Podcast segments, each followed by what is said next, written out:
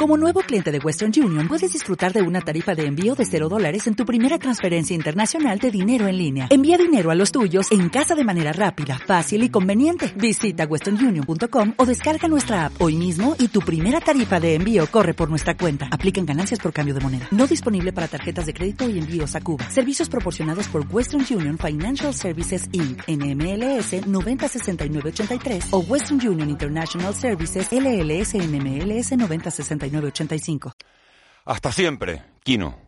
Son las seis y media en Canarias.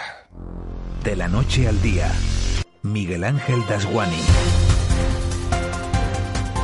¿Qué tal? Muy buenos días Canarias y el resto del planeta. Amanecemos este jueves 1 de octubre un poco más tristes de lo habitual porque se ha ido Joaquín Salvador Lavado Quino, el dibujante y humorista argentino que creó a Mafalda en 1964 no solo la creó, sino que la hizo universal, contándonos sus aventuras durante toda una década. Historias que nos han hecho reír y pensar, o tal vez sería más apropiado decir, decirlo al revés, pensar y reír hasta hoy mismo. Quino se va en el año del COVID, una locura nunca antes vista y seguramente haciendo honor a una frase de otro grande, Groucho Marx, que él mismo adoptó, párate mundo, que yo me bajo. Hoy dan ganas de recuperar todas esas historias y sentarnos en un parque a releerlas un rato, porque uno encuentra en ellas historias bastante más edificantes que las que vemos cada día en los telediarios.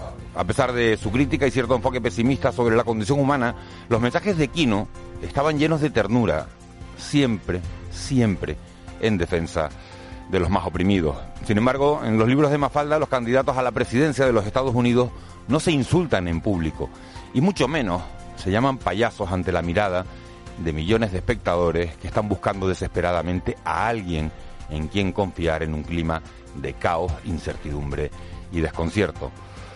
En los libros de Mafalda, la policía no intercepta cuatro veleros con 35.000 kilos de hachís a bordo, valorado en 60 millones de euros, y los descarga en el puerto de la Luz y de Las Palmas. En los libros de Mafalda, los ayuntamientos podrían gastarse sus ahorros desde el principio, cuando estamos inmersos en una emergencia social como no se había, no se había visto en los últimos 70 años, y no dar mil vueltas antes de hacer lo que la mayoría considerábamos más práctico y más justo, que era liquidar la regla de gasto. Pero se va aquí, ¿no? Y el planeta se queda mudo, como esta crónica de hoy, que es la misma de siempre, pero sin sonidos que la adornen. En este mundo de la nueva normalidad se habla tan poco que hasta los acuerdos políticos se rompen por WhatsApp, como ocurría ayer en Santa Cruz de la Palma. El alcalde del Partido Popular cesaba a sus consejeros, a sus socios, a sus concejales de coalición canaria sin tener firmada, al menos eso dice, una nueva mayoría de gobierno. Cabrera reconoce, eso sí, haber hablado estos días con el PSOE, pero en el PSOE dicen que ellos no saben quién es Cabrera. En los libros de Mafalda todos reconocemos a sus personajes, esos niños con pensamiento de adultos. Si hablo de Guille, Manolito, Susanita, Libertad o Miguelito, varias generaciones somos capaces de ponerles cara y seguro que a muchos de nosotros nos hubiera encantado invitarlos a pasar unos días de vacaciones en Canarias. Ahora que Tui le está contando a los alemanes y a los nórdicos que es el mejor momento para volver a este paraíso tratando así de salvar en parte nuestra temporada alta. Sabiendo cómo es Mafalda, se habría apuntado seguro a la caravana que llegaba ayer a presidencia del gobierno para decirle al Ejecutivo que es hora de empezar a hacer test en origen y en destino, en puertos y aeropuertos. Y también Mafalda, con su amiga Libertad, le diría a Madrid que es hora de que nos eche una mano, o las dos, si es posible. Y un buen gesto sería que aceptaran transferirnos en 2021 los mil millones de euros que nos adeudan por los incumplimientos del convenio de carreteras entre los años 2012 y 2014. Lo que sí habría hecho sonreír seguro a Mafalda y a su tropa es la celebración hoy del Día del Mayor. Apoyarían sin dudar al ex rector de la Universidad de Las Palmas de Gran Canaria, José Regidor, combatiendo el edadismo, esa manía que nos ha entrado de discriminar a las personas, ahora no en función del sexo, pero sí en función de su edad, sobre todo cuando se tienen más de 65. Mafalda también le habría levantado un monumento hoy, 1 de octubre, a la Fundación DISA y a Cruz Roja por haber invertido 140.000 euros en unas mochilas solidarias que van destinadas a los niños que menos tienen y que más necesitan. por esta postura de defensa de los más débiles durante décadas. Nos fascinó la visión del mundo de Quino, porque nos hacía reír y nos hacía pensar, sobre todo nos hacía pensar. Esa manera de ver la vida nos la trasladó siempre a través de Mafalda. Ella se atrevía a decir que lo ideal sería tener el corazón en la cabeza y el cerebro en el pecho, porque así pensaríamos con amor y amaríamos con sabiduría. Un buen regalo y tal vez el mejor consejo para empezar un nuevo mes y un nuevo día. De la noche al día, Miguel Ángel Dasguani. 6 y 35 de la mañana, Eva García, muy buenos días. Muy buenos días, Miguel Ángel. 145 nuevos positivos de coronavirus en este archipiélago. Según la última actualización de Sanidad, y no se han notificado muertes en esta última jornada. Además, Canarias contabiliza 48 brotes nuevos que se suman a los 41 abiertos que están en seguimiento. En los hospitales canarios se registran dos brotes sanitarios, en el Hospital Insular de Gran Canaria y un tercero en el Hospital Nuestra Señora de la Candelaria, en Tenerife. Una situación que preocupa y que iba a ser analizada en la Comisión Interterritorial de Sanidad, pero el Estado de Madrid ha contaminado el trabajo que hasta ahora se ha realizado en esta comisión, según el consejero de Sanidad, Blas Trujillo. Y lo dice con preocupación porque entiende que los ciudadanos no van a comprender que en un contexto de tanta gravedad pandémica la política contamine la, la manera de actuar de las administraciones públicas. Eh, la situación de Madrid ha contaminado, contagiado el, el buen trabajo que hasta ahora hemos estado realizando y lo digo con, preocupación porque entiendo que los ciudadanos no van a comprender que en un, contexto de tanta gravedad eh, pandémica, pues eh, la política contamine en cierta forma la manera de actuar de las administraciones públicas. Acuerdo entre el Gobierno de Canarias y TUI para desarrollar corredores seguros con test selectivos y voluntarios a los turistas. El Ejecutivo Autonómico y la compañía alemana se han comprometido a poner en marcha este protocolo ante la inminente llegada de turistas de la mano del turoperador. En total, a Canarias realizarán dos o tres vuelos durante la primera semana, empezando el sábado por Tenerife y Fuerteventura y el domingo con Gran Canaria y Lanzarote. Desde la compañía han insistido en que irán creciendo dependiendo de la reserva mientras se demuestra que las islas son seguras. Una buena noticia, según el presidente canario Ángel Víctor Torres. Que se confirma por parte de Río que a partir del día 3 de octubre empezarán sus vuelos con Canarias, ahora lo completará Yaisa Castilla eh, creo que es una noticia muy buena en estos momentos difíciles y en ese sentido mm, ha dado la felicitación TUI al gobierno de Canarias por el trabajo realizado en esta semana para poder eh, doblar la curva, que es el índice más importante para que Alemania haga que sea recomendable lugar, viajar a los lugares de destino. El gobierno estatal ha suspendido las reglas fiscales para todas las administraciones durante dos ejercicios. Esto significa que todas las administraciones quedan liberadas de cumplir con las obligaciones del equilibrio presupuestario durante 2020 y 2021. La ministra de Hacienda, María Jesús Montero, ha explicado que el gobierno suspende las reglas de gastos fiscales en la línea con las recomendaciones de la Comisión Europea. Esto significa que tenemos que ser conscientes que tenemos que superar durante estos dos años la situación de recesión económica derivada de la pandemia sanitaria, pero que a continuación hay que eh, volver a retomar esa senda de estabilidad y, por tanto, la responsabilidad de los responsables de Hacienda y de los dirigentes va de suyo. El gobierno canario valora la suspensión de la regla de gasto. Positivamente y apunta que ahora tocará hablar de financiación autonómica. Román Rodríguez, vicepresidente y consejero de Hacienda, confía en superar las dificultades de cara al año 2021, para lo que apremia al Estado a resolver la financiación autonómica y los 500 millones de carreteras. Va en la buena dirección, en la dirección que hemos demandado. Ahora toca resolver el problema de la financiación autonómica, que tiene dos caminos, o lo actualiza el Gobierno de España o nos permite endeudarnos, y también despejar las dudas pocas ya que quedan para utilizar los 500 millones de carreteras. Se rompe el pacto en Santa Cruz de la Palma entre Partido Popular y Coalición Canaria. El alcalde de Santa Cruz de la Palma, el popular Juan José Cabrera, ha decidido expulsar a los concejales de Coalición Canaria con el que mantenía un acuerdo de gobierno. Cabrera ha explicado que la situación con los nacionalistas era insostenible porque no había comunicación. También ha dicho que a partir de ahora le toca formar una nueva mayoría para dar estabilidad.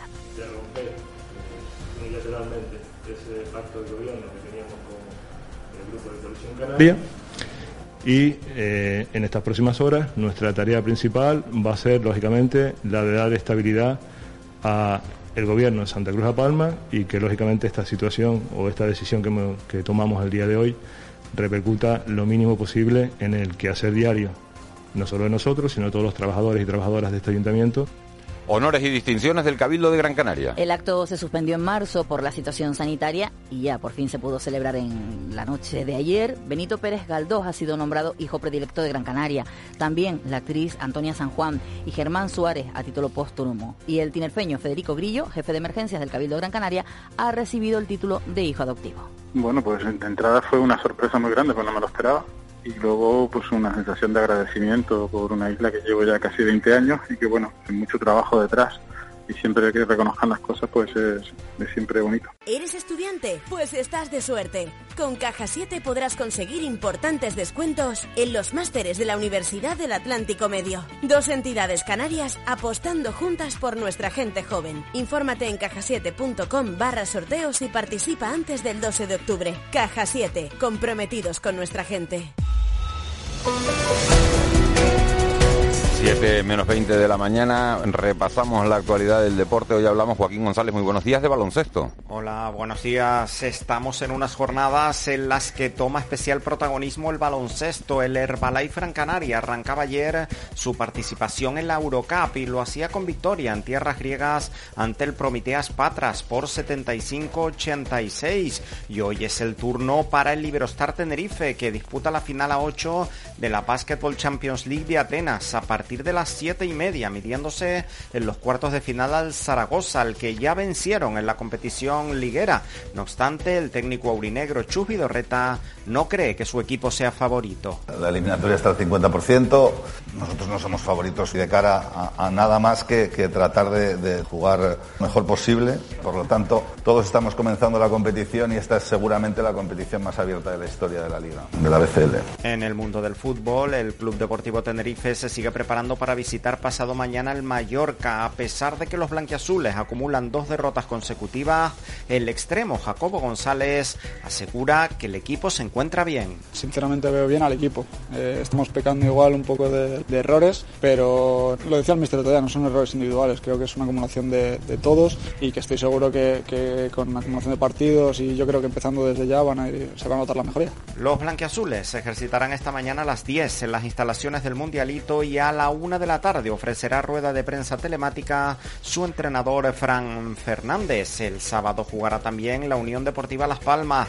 que recibirá en el estadio de Gran Canaria Logroñés con la intención de sumar su primer triunfo de la temporada. Los de Pepe Mel se ejercitarán esta mañana a las 10 y media en la ciudad deportiva de Barranco Seco y también en el mundo del fútbol. En este caso, en la primera división, hoy se cierra la cuarta jornada con la disputa de tres partidos. A las 6 de la tarde, Athletic de Bilbao Cádiz y Sevilla Levante y a las ocho y media el Fútbol Club Barcelona del tinerfeño Pedri González recibirá al Sevilla.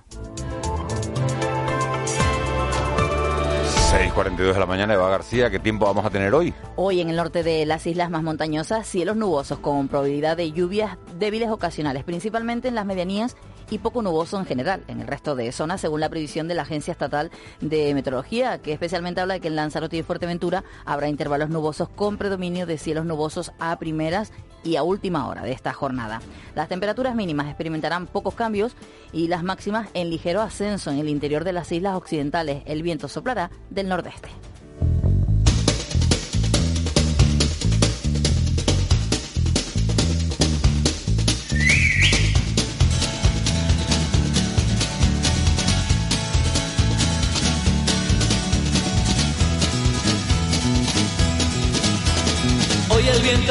Más de lo normal, las olas intentando salirse del mar. ¿Cuánto tiempo hará que no oía esta, esta canción? 100 gaviotas, Marlene Meneses, muy buenos días. ¿En serio? Buenos días. 6.43, sí, porque la verdad que son canciones que marcan épocas de la, de la vida de cada uno, ¿no? Eh, es verdad que los oyentes ya en este tiempo que llevamos de radio se habrán podido hacer una idea, un cálculo aproximado de la edad que tiene uno pero, son canciones que marcan una época, esta la marcó. Esta era una canción muy entretenida, además cuando oías el principio ya te daba ese, esas ganas de cantar y de, y de bailar y de disfrutar de la, de la vida. Esperemos se siga manteniendo. 100 gaviotas de, de Duncan Du, la melodía perfecta para recibir hoy, para leer hoy la- las portadas de, de la prensa canaria y de la prensa nacional. Empezamos por la canaria. Venga, pues empezamos por la provincia. Vía libre para utilizar todos los recursos contra la crisis. Imagen, gala de honores y distinciones del Cabildo de Gran Canaria y Canarias entre las regiones con menor incidencia del virus en la última semana. En Diario de Avisos, el PP expulsa a Coalición Canaria en Santa Cruz de la Palma y gobernará solo. En la imagen de portada es la fachada del Ayuntamiento de Santa Cruz de la Palma. Desalojados cinco años después, los ocupas de los Tarajales en Arona y Tui retorna el sábado a las islas con siete vuelos semanales y test. En Canarias 7, la Administración espera una nueva avalancha de ERTE en el archipiélago. Gran Canaria reivindica a Galdós por su ejemplaridad y Montero desbloquea el dinero que los ayuntamientos tienen en los bancos. Y en el periódico El Día, test ya. Una imagen aérea de 3.500 vehículos que respaldan la protesta del Círculo de Empresarios del Sur que exige PCRs a los turistas para salvar la temporada. Y Hacienda permite a Canarias gastar sus ahorros. En todas las portadas, esa nosotros rendíamos homenaje aquí, ¿no? En este inicio del programa y en todas las portadas, bueno, eh, me encanta ese titular de Canarias 7 que dice Mafalda se queda huérfana al morir el genial Quino. Así es, Kino hoy es protagonista de todas las portadas de todos los periódicos, no solo locales, sino también nacionales. En Canarias son muchas las portadas que hacen eh, acto de presencia Mafalda y también las contraportadas, todos hablando de la forma que tenía Kino de sutilmente recordarnos las miserias humanas. En la provincia también aparece ese reconocimiento a Mafalda y de la noticia con las que nos quedamos es que por fin los ayuntamientos van a poder utilizar su superávit. Es otra noticia coincidente en todas las portadas de los periódicos de este archipiélago, bueno, porque al fin, eh, después de mucho discutir de cuánto se iban a poder gastar los ayuntamientos y cuánto no se iban a poder gastar, parece que todo lo que tenían ahorrado en los bancos, habrá que leer la letra pequeña de todas maneras de lo que de lo que se acabe aprobando finalmente, en principio se van a poder utilizar todos los ahorros para hacer frente a esta situación de emergencia social. Vamos con la prensa nacional. En el periódico El País, Madrid se revela contra el plan de sanidad de confinar la capital. Mafalda triste en la portada para despedir a Quino. Muere Quino, el dibujante español más internacional. El Fondo Monetario Internacional pide a España que los fondos europeos paguen las reformas laborales. En el periódico El Mundo, Illa retuerce la ley para intentar imponer restricciones a Madrid y la imagen ayer de la Interterritorial de Sanidad. Sánchez tolera un nuevo ataque de sus aliados al rey, pero culpa a la oposición. Y en la cabecera del periódico El Mundo, los personajes de Quino en el universo de Mafalda que rinden homenaje a su creador. Y una noticia más, educación está legalizando la ignorancia, según los profesores que cargan contra CELA por permitir obtener el título de la ISO y de bachillerato sin límite de suspensos. Y en ABC, Illa impone el cierre de Madrid y, Us- y Ayuso se revela. Denuncian que la decisión no tiene validez jurídica. Semanas duras en la, capital de España por esta crisis de- del coronavirus. Sesión también en el Congreso ayer. Eh, la verdad que eh, poco edificante, yo creo que sería la palabra en esa disputa eh, que se convirtió eh, bueno, entre, entre los partidos de la oposición y los partidos del gobierno sobre la defensa o el ataque a la corona. Eh, vamos a dejarlo ahí en poco edificante esa sesión de control en la que se iba a hablar de otra cosa en el Congreso de los Diputados y se acabó convirtiendo en una bueno en un intercambio de impresiones sobre la visión que tiene que se tiene en este país sobre la, la monarquía. ¿Qué va a ser noticia hoy? Pues hoy es jueves, hoy tenemos Consejo de Gobierno y precisamente hoy será aprobado en esa reunión el plan de reactivación social y económica de las islas. Luego el presidente dará rueda de prensa explicándolo. La Federación de Pensionistas de Sanidad y Sectores Sociosanitarios de Comisiones Obreras informan en rueda de prensa sobre las propuestas sobre el sector en atención a la dependencia con motivo del Día Internacional de las Personas de la Dependencia.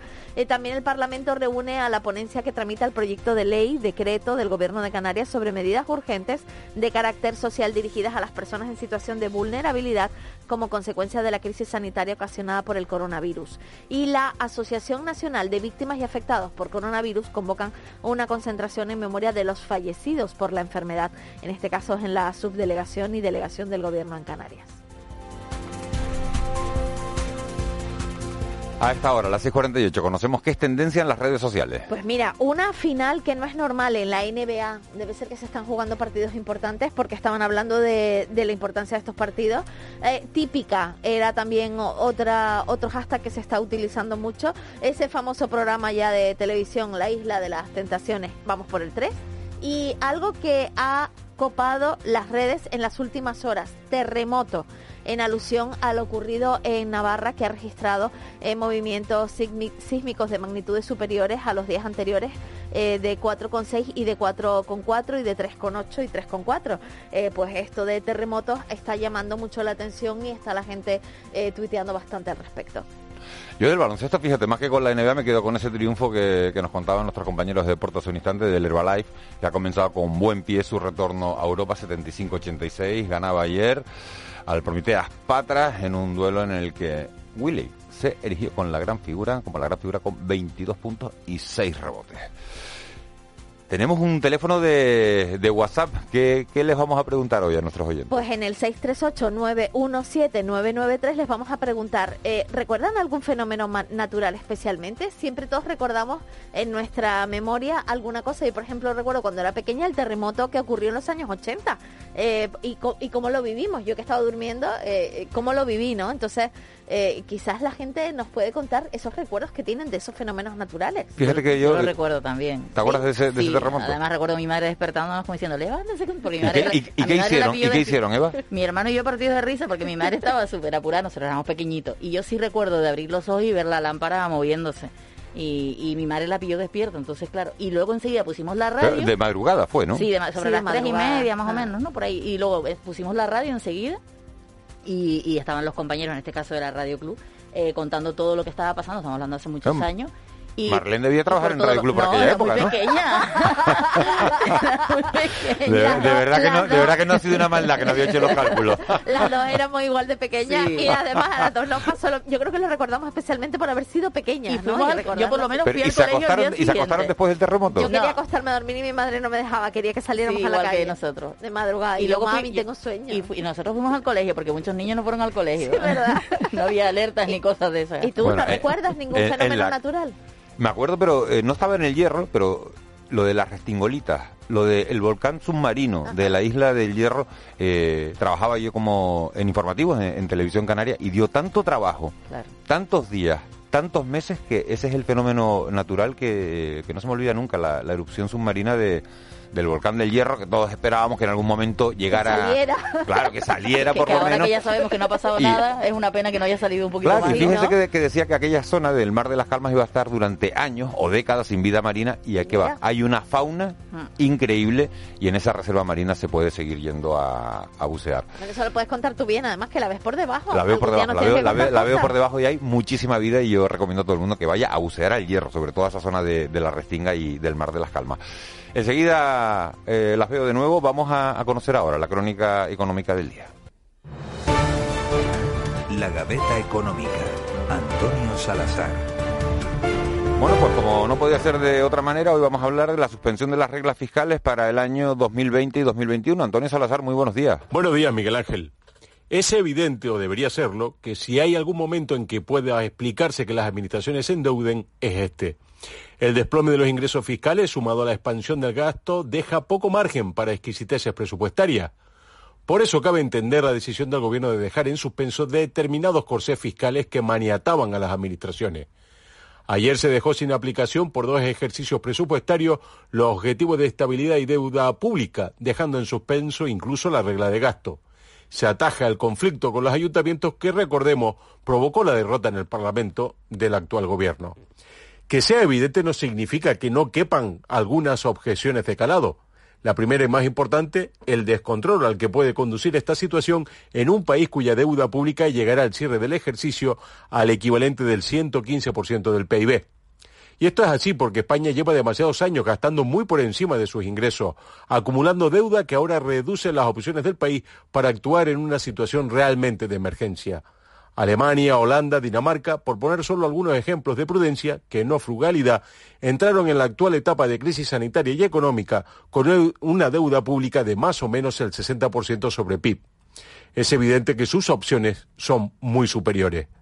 Pero observemos también los remanentes municipales, una cantidad de 14.000 millones de euros que estas administraciones tienen en los bancos fruto de la regla de gasto.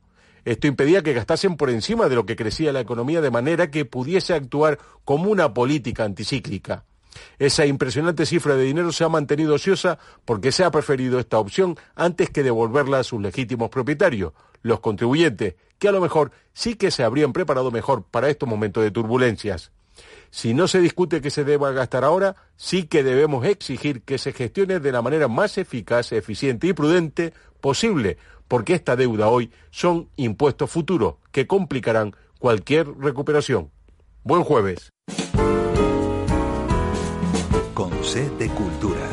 C Castro. 6.54 de la mañana, hoy C Castro empieza también de una manera diferente, como lo hacemos nosotros. A comer. ¡Sopa! Justo hoy que estaba tan contenta me da sopa. Contenta o no, la tomarás igual.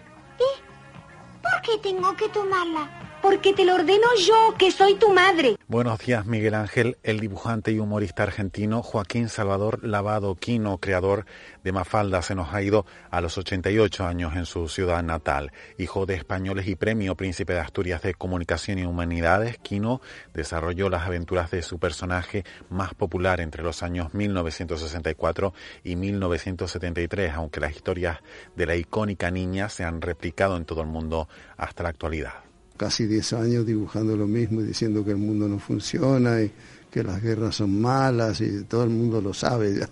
O sea que dije, bueno, basta. Este, pero se podría haber continuado con personajes que, mm, por ejemplo, Libertad, este, era un personaje que me gustaba mucho y Miguelito también.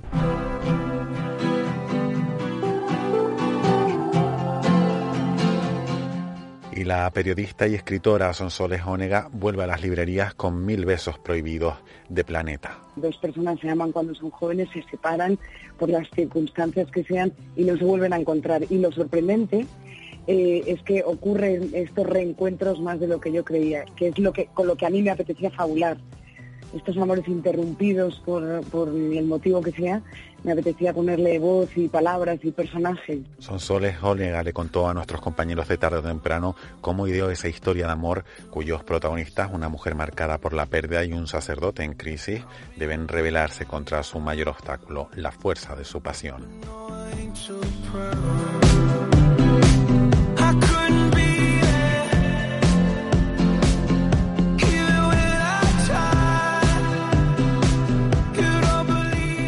Castro Marlén cada día se supera. Hoy ha sido impresionante el inicio de la crónica cultural. Maravilloso recordar a Mafalda. Quino, qué pena, nos quedamos todos huérfanos.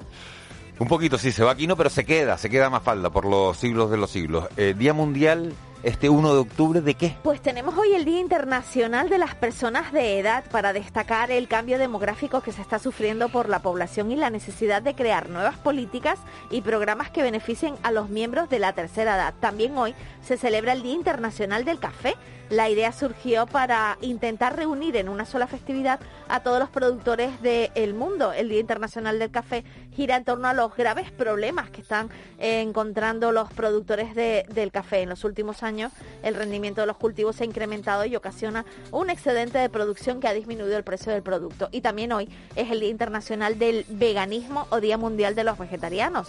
Razones para convertirse en vegetarianos. Primero, la moral eh, la que tiene que ver con el maltrato animal y la segunda por la salud. Algunas personas deciden hacerse vegetarianas por razones médicas o para evitar algún tipo de afección en el futuro. Pues ya lo saben, si son ustedes veganos o vegetarianos, es su día para celebrarlo con un buen homenaje. Y el nuestro también, que somos cafeteros. Ah, pues eso sí. y por supuesto el de las personas de edad que también vamos de camino. Y buen café que se hace en Canarias. Oye, ¿eh? oye, café en Canarias riquísimo. Efemérides, que ha pasado otros 1 de octubre. Tal día como hoy, en 1943, Cristóbal Colón llega a la bahía de la Isleta, en Gran Canaria, en su segundo viaje a América que había iniciado en Cádiz el 25 de septiembre. También en 1890, por primera vez, un tranvía a vapor cubre el trayecto regular en Las Palmas. A la una de la tarde, desde la calle Carnicería, se puso en marcha este medio de transporte. El tranvía, con las autoridades a bordo, pasó por las calles Mayor de Triana, León y Castillo y llegó al Puerto de la Luz, la estación de destino donde se celebró una gran fiesta que duró hasta el anochecer. También tal día como hoy, en 1903, comienza a prestar servicio el faro de Fuencaliente en La Palma. En 1931, el gobierno republicano reconoce el derecho del voto a la mujer.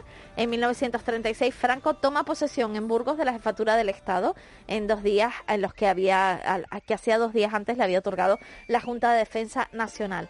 Y eh, también en 2017 el independentismo catalán conmemora tal día como hoy el tercer aniversario del referéndum unilateral del 1O. Por cierto, estamos celebrando que el Silbo Gomero fue inscrito por la UNESCO en la lista representativa del patrimonio cultural inmaterial de la humanidad. Marlene, hoy más conquistado.